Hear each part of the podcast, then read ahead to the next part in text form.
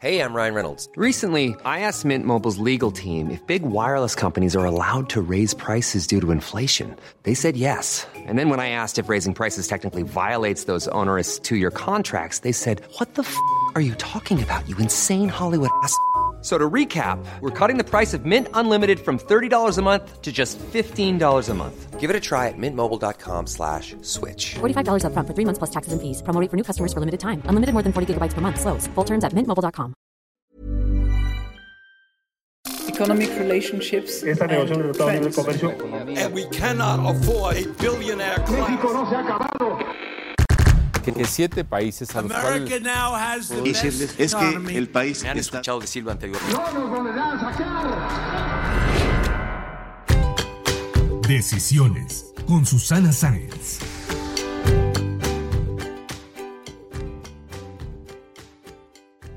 Hola, yo soy Susana Sáenz y en este episodio de Decisiones platiqué con Ciro Murayama, consejero del Instituto Nacional Electoral, sobre el peso y los retos de las elecciones intermedias que se llevarán a cabo este año en México, además de la importancia de no utilizar la campaña de vacunación contra el COVID-19 con fines electorales. Asimismo, hablamos del rol del INE si el país fuera un estadio de fútbol y el impacto que tendría su desaparición. Acompáñenme. Decisiones con Susana Sáenz.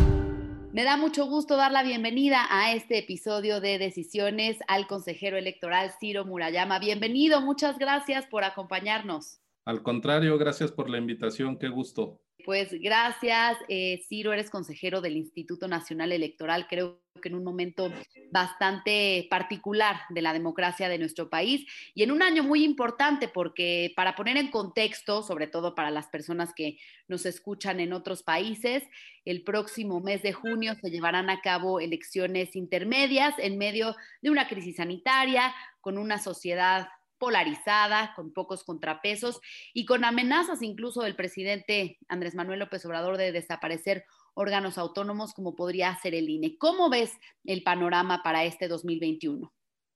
Bueno, yo creo que a pesar de las turbulencias que ha habido en los últimos dos años respecto a la autonomía de distintos órganos constitucionales indispensables para la vida del país, como son el Instituto Nacional Electoral, el Banco de México, el Instituto Nacional de Acceso a la Información y Protección de Datos. Lo cierto es que el INE está operando a todas sus capacidades y en condiciones de sacar adelante la elección. Ese es el primer dato y el más relevante. México va a tener elecciones en 2021 a pesar de la pandemia COVID-19. Estamos convencidos de que los derechos políticos electorales no pueden ser una víctima de la pandemia y que es posible conjugar el derecho a la salud con el derecho al voto. El mapa político del país se va a redefinir en las próximas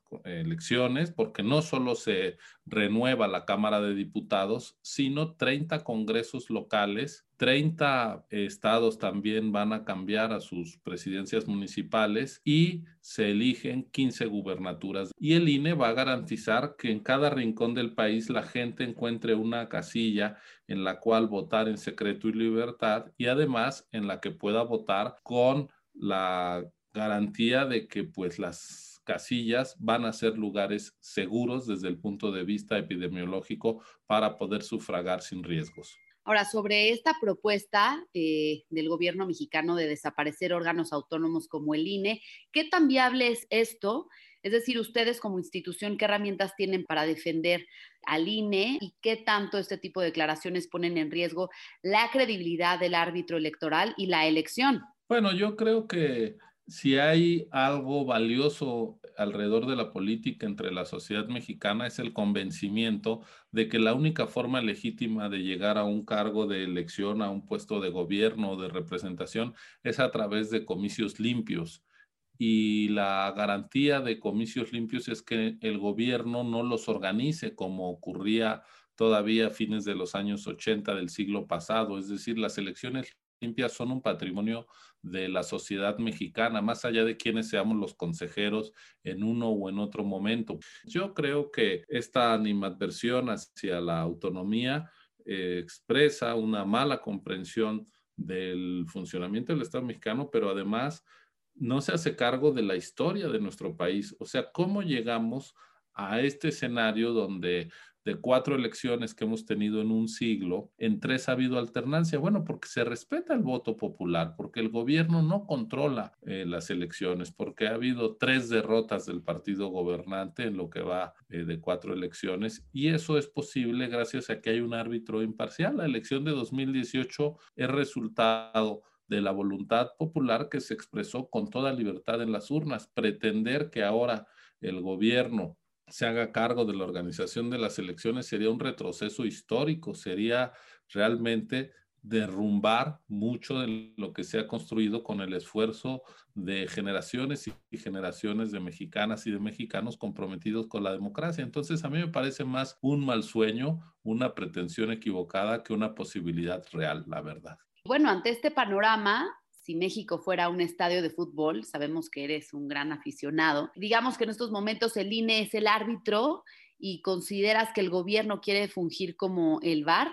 No, para eso está el Tribunal Electoral. Es decir, quien revisa las decisiones del árbitro eh, es el Tribunal Electoral, no el gobierno. El gobierno en materia electoral está obligado a ser un espectador neutral. Eso dice la Constitución. Lo que hemos visto, sin embargo, en las últimas semanas y meses es la pretensión de volver a saltar a la cancha de quien ya ganó el torneo pasado, es decir, quien es el campeón de la elección anterior y su equipo va a jugar, pero el presidente los gobernadores ya no pueden saltar a la cancha electoral a tratar de patear la pelota aunque se les antoje.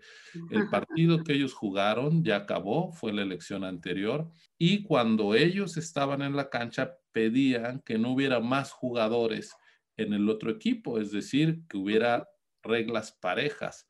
Y lo que corresponde a los gobernantes es neutralidad, no usar los programas sociales con fines partidistas, tampoco usar la vacunación con fines político-electorales sería eh, una pretensión pues muy ofensiva para la gente y también una pretensión eh, yo creo que lesiva para el gobierno mismo y por supuesto para la democracia. Y tampoco se puede usar la palestra presidencial o de una gubernatura para inclinar la cancha de juego a favor de alguien. Entonces, pues siguiendo con la metáfora futbolera, ¿qué le corresponde a un gobernante en el partido? No meterse a la cancha. Claro, y, justamente esto que mencionas de que no se puede usar la vacunación para, para, fines electorales. Sabemos que eres presidente de la Comisión de Quejas y ahora que inició la campaña de vacunación de adultos mayores ya empezaron a haber denuncias de que se está pidiendo el INE con, con fines electorales al momento de ser vacunados, se les están tomando fotos, se están pidiendo copias de, de las credenciales, ¿no? Sí, la verdad es que no se entiende para qué sería necesaria una foto o una fotocopia de la credencial para votar. Sin duda, la credencial para votar es el instrumento de identificación universal que tenemos los ciudadanos en México y es válido que se solicite que las personas se identifiquen con su credencial para votar, que es la identificación más extendida en el país. No hay ninguna otra, ni las licencias de conducir, ni los pasaportes. Lo más extendido es tu INE, todo mundo tiene su INE y es totalmente legítimo que se pida que la gente se identifique, pues para saber dónde vive, qué edad tiene, para verificar su CURP. Pero de ahí hacerle una fotografía a la credencial para guardar la clave del lector, la sección electoral, la verdad es que yo no le veo ningún sentido, ninguna validez y es innecesario que el gobierno lo haga desde mi punto de vista. Ahora, sobre lo que mencionabas de que el partido en el gobierno no debe beneficiar a su equipo, está el tema de cancelar las conferencias matutinas, porque se podría prestar precisamente a propaganda electoral en medio de, del proceso. Entonces, el Ejecutivo se ha negado varias veces a cancelarlas. ¿Qué procede? ¿Se podría sancionar al partido? No, en este caso estamos hablando de actos del Ejecutivo, no del partido. Nosotros sí distinguimos bien entre el presidente y el partido.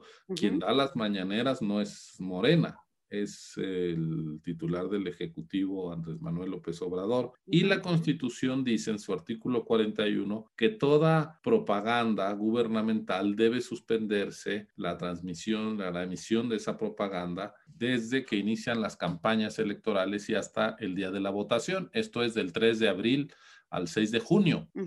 El propio gobierno ha reconocido que eso es vigente y de hecho apenas en 2020 cuando hubo elecciones extraordinarias, bueno, la fecha fue extraordinaria porque se modificó dado la pandemia, pero fueron elecciones ordinarias en octubre del año pasado, se dejaron de transmitir íntegras las conferencias de prensa mañaneras allá en Coahuila y en Hidalgo, es decir, el gobierno ha reconocido estas reglas del juego y ahora parece eh, desconocerlas. Así que, pues eso que está en la Constitución, de interrumpir la propaganda gubernamental, pues sigue vigente. Los criterios del Tribunal Electoral para decir que es propaganda gubernamental abarcan todo lo que ha sido pues eh, posicionamientos públicos, mensajes, videos, intervenciones, es decir, en buena medida lo que es una mañanera y veremos si el Tribunal Electoral es congruente con lo que ha dicho hasta hace unos meses, porque el INE sí lo va a hacer pues estaremos pendientes de este tema. Y en torno al, al asunto que nos decía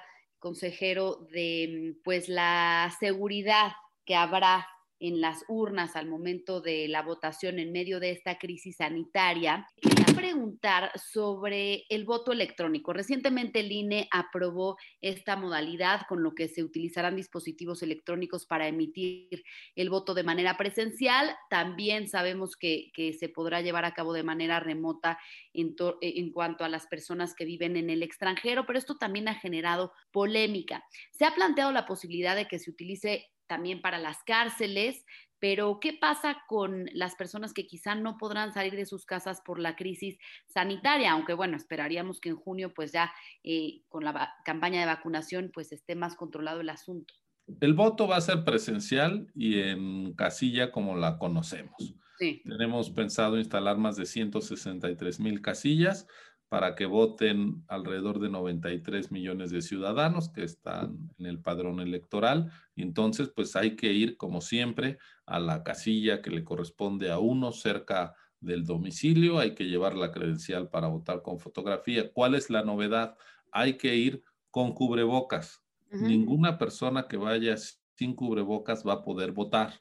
Lo van a recibir en la casilla eh, los eh, ciudadanos sus vecinos que fueron sorteados y capacitados, también con cubrebocas, con careta, con sana distancia, con todos los objetos debidamente sanitizados y en la fila pues se va a guardar también la sana distancia y al interior de la casilla solo podrán estar dos ciudadanos votando al mismo tiempo para que no se dé ningún tipo de aglomeración.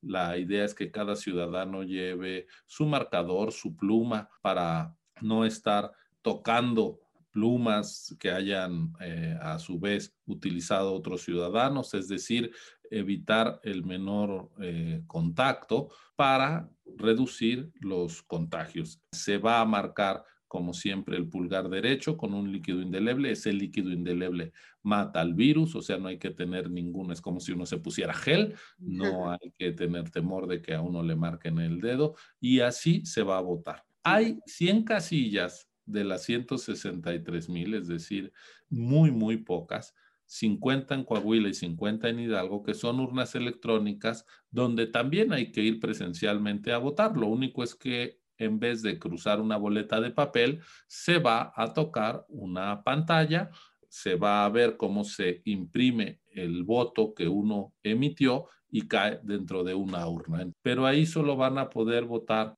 siendo 100 urnas, pues muy pocas personas, porque en cada eh, casilla pueden votar hasta 750 personas. Estamos hablando entonces de 100 urnas sobre 163 mil.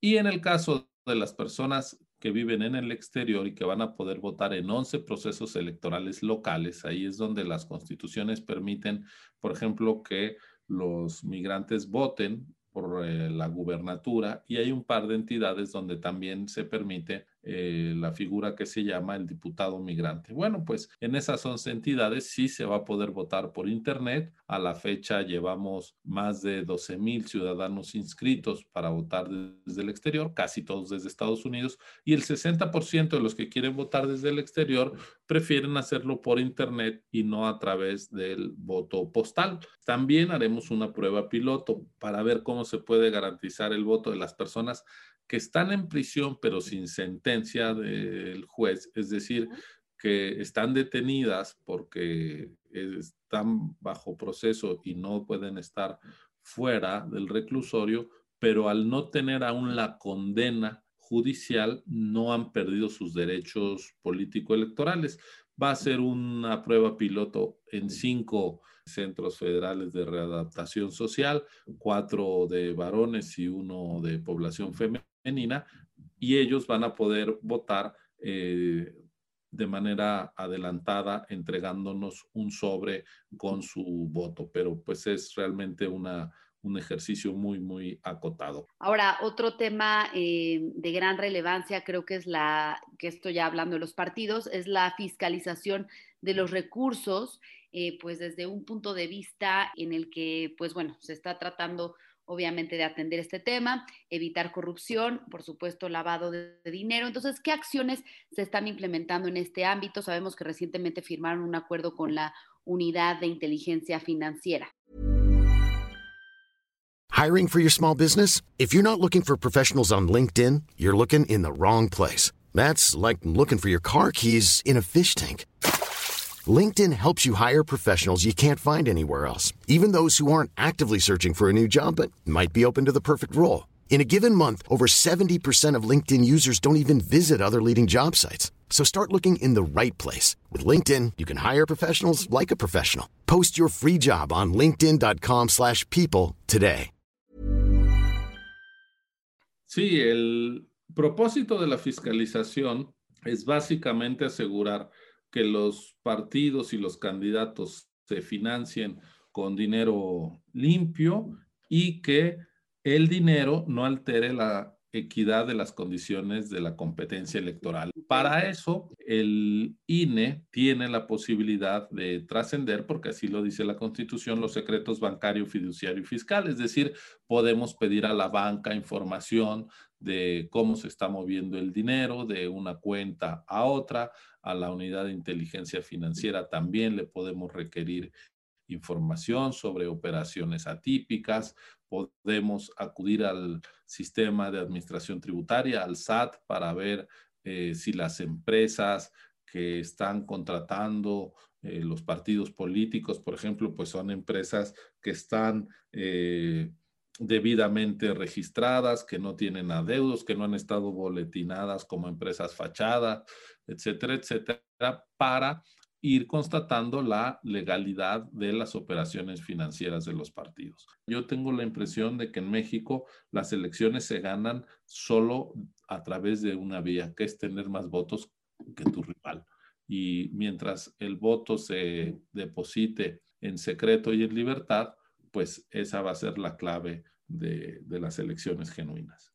Ahora, ya que hablamos de, los partidos, ante la falta de contrapesos que hemos visto eh, recientemente, ¿qué nos dices de la alianza PRI-PAN-PRD? Para muchos es una apuesta sin identidad, mientras que para otros, pues es un frente común para luchar por la democracia y generar un contrapeso real. ¿Crees que México tienda a la conformación de este tipo de, de alianzas en el mediano y largo plazo, como se ha dado en otros países, o es algo meramente coyuntural?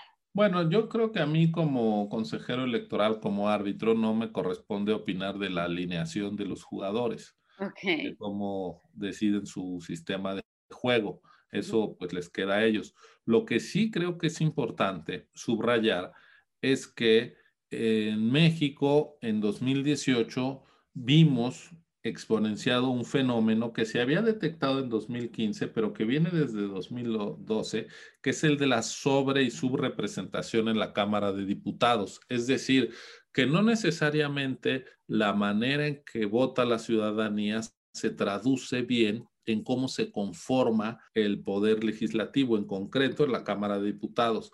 La coalición Juntos eh, Haremos Historia, que postuló al candidato López Obrador y que claramente ganó con más de la mitad de los votos la elección presidencial al obtener el 53% de los votos, no tuvo ese desempeño, sin embargo, en la Cámara de Diputados, donde tuvieron alrededor del 43, casi 44% de los votos y sin embargo tuvieron el 62% de los asientos. La Constitución dice en su artículo 54, frase eh, base quinta, que ningún partido puede tener más del 8% de sobrerepresentación. ¿Qué quiere decir tener sobrerepresentación? Que te están tocando más diputados que los que la gente te dio con sus votos. Bien, en 2018 las oposiciones tuvieron el 56% de los votos, o sea, fueron mayoría a la Cámara de Diputados, pero solo el 38% de los asientos. ¿Eso por qué pasó? Porque la coalición tuvo muchos triunfos, 220 de los 300 distritos, y sin embargo, aunque fueron triunfos gracias a la alta votación que tuvo Morena, en su convenio de coalición decía que esos candidatos eran del Partido Encuentro Social, que no ganó ningún distrito y que perdió su registro, a quien de cualquier manera se le otorgaron 56 diputados, porque así lo decía el, convenio de coalición, y al PT, que se le otorgaron 58 diputados, aunque fue de los siete partidos que sobrevivieron el menos votado.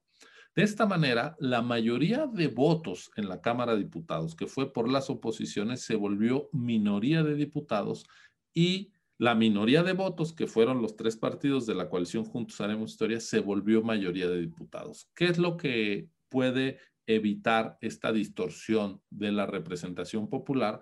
Pues que se haga valer el artículo 54 constitucional, poniendo el límite de 8% de sobrerepresentación a los partidos en lo individual y a las coaliciones. Y esta regla la debe de aprobar el INE a más tardar el 31 de marzo de este año. Y a mí me parece que es importante que quede claro que esta regla es para todas las coaliciones, es decir, para la de Morena, el PT y el Verde, o para la de el PAN, el PRI y el PRD. Pues ahora pasando a tu trayectoria, Eres licenciado en Economía por la Universidad Nacional Autónoma de México, doctor en Ciencias Económicas y Empresariales por la Universidad Autónoma de Madrid, trabajaste en el Senado, fuiste asesor del doctor José Woldenberg y miembro del PEP. Cuéntanos alguna anécdota de tu época con el doctor Woldenberg y cuál es el mayor aprendizaje que tuviste durante esta etapa y que te llevó hacia donde estás ahora. Bueno, la verdad es que haber trabajado con José Woldenberg fue para mí una oportunidad única y me dio una experiencia que sigo valorando ahora que me toca a mí ser consejero electoral, porque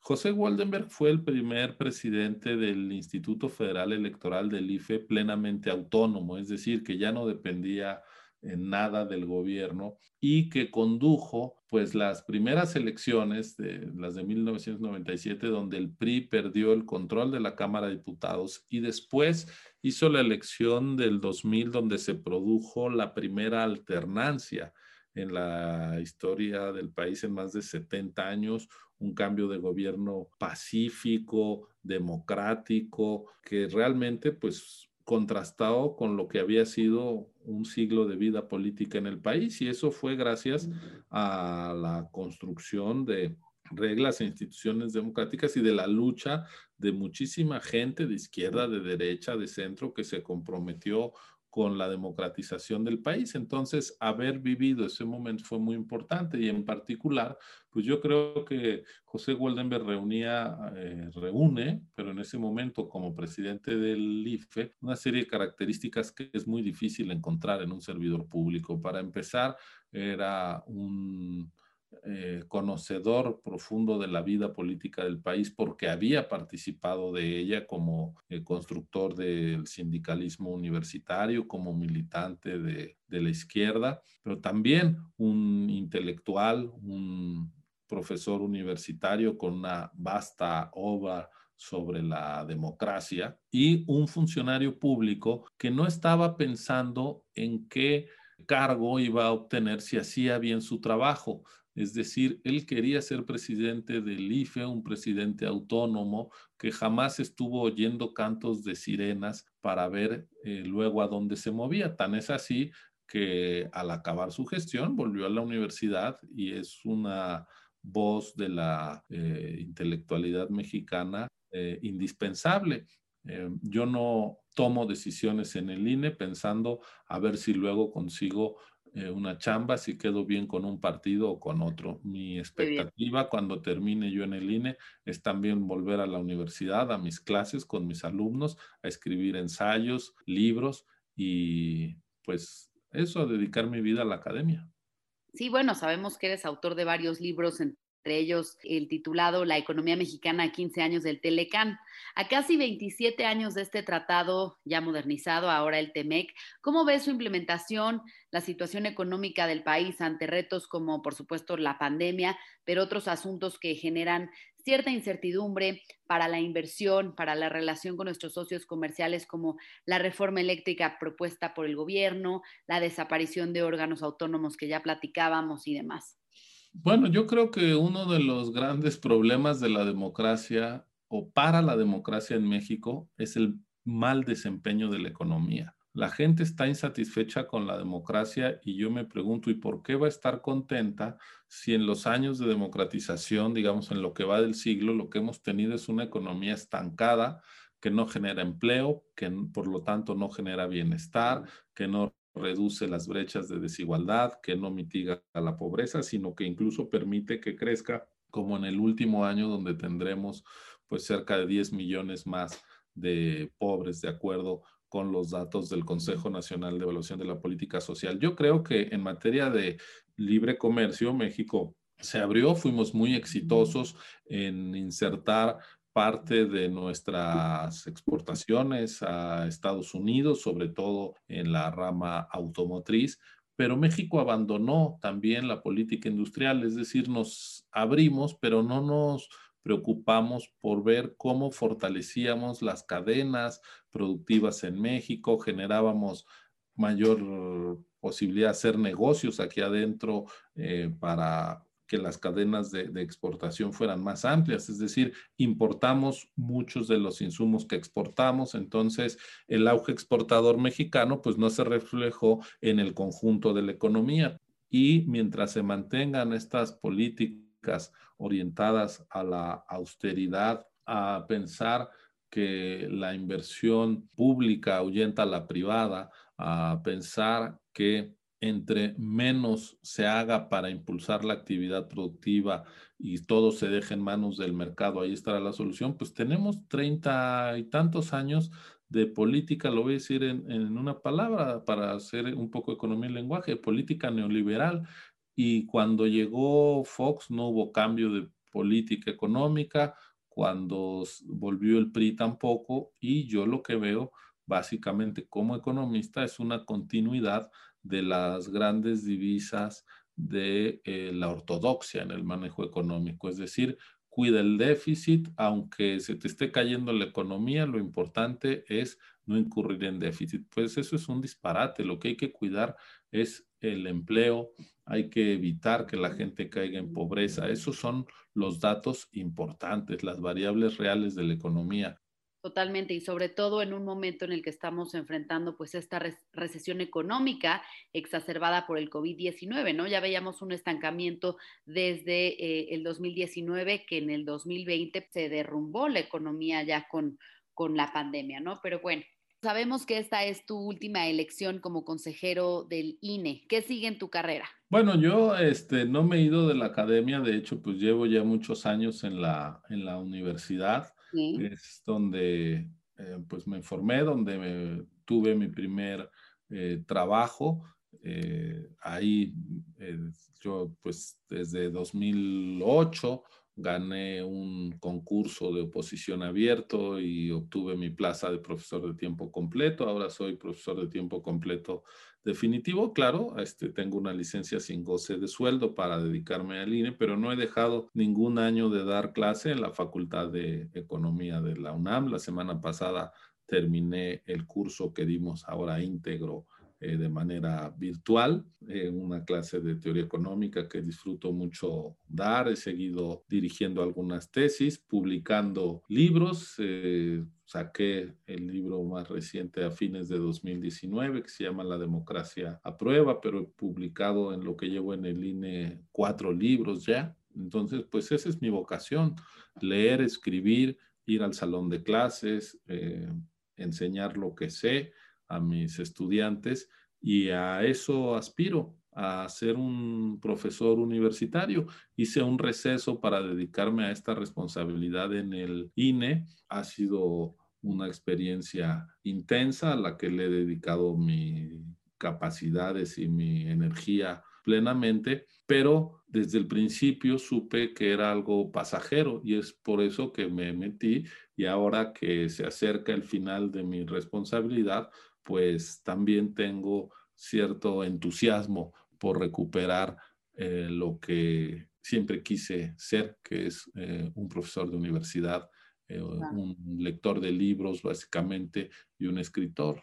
Y además, pues la economía tiene tantos ángulos que me ha permitido especializarme en temas de economía laboral, economía de la educación, economía de la salud y hasta un libro de economía del fútbol escribí, así que no me voy a aburrir en lo más mínimo. Muy bien, ¿no? Y, pues sin duda esta, esta experiencia en, el INE va a aportar muchísimo a tus alumnos, sin duda una gran huella que estarás dejando en ellos. Pues, Ciro, como sabes, este podcast se llama Decisiones. ¿Cuál es la decisión más importante que has tomado en tu vida? Pues fue una decisión eh, íntima, personal, que es eh, con quién iba a ser, compartir mi vida y fue la más valiosa decisión y de la que, la que más agradezco. Ahora vamos a unas preguntas de opción múltiple. ¿Pumas o Atlético de Madrid? Pumas en México. ¿Académico de la UNAM o consejero del INE? Académico de la UNAM. Canciones de Joaquín Sabina, sin embargo, o pastillas para no dormir. Sin embargo. ¿Encuestas de salida o PREP? PREP. Muy bien, pues muchísimas gracias, Ciro Murayama, consejero del No, hombre, Ana, muchas gracias. Te agradezco una entrevista diferente. Me suelen hacer mucho más informada, inteligente. Este, a veces se cansa uno de que lo que estén buscando es la puya con el presidente, ¿no? Este, sin entender las cosas. Pues te, te agradezco mucho yo este, esta, esta entrevista y esta plática contigo. Si te gustó este podcast, recuerda suscribirte en Spotify, Apple Podcast o en mi canal de YouTube. Califícalo y comparte. También me puedes mandar tus comentarios o propuestas de a quién te gustaría que entrevistara en mis redes sociales. En Instagram y en Twitter me encuentras como arroba suscience y en Facebook diagonal suscience3. Nos escuchamos el próximo miércoles.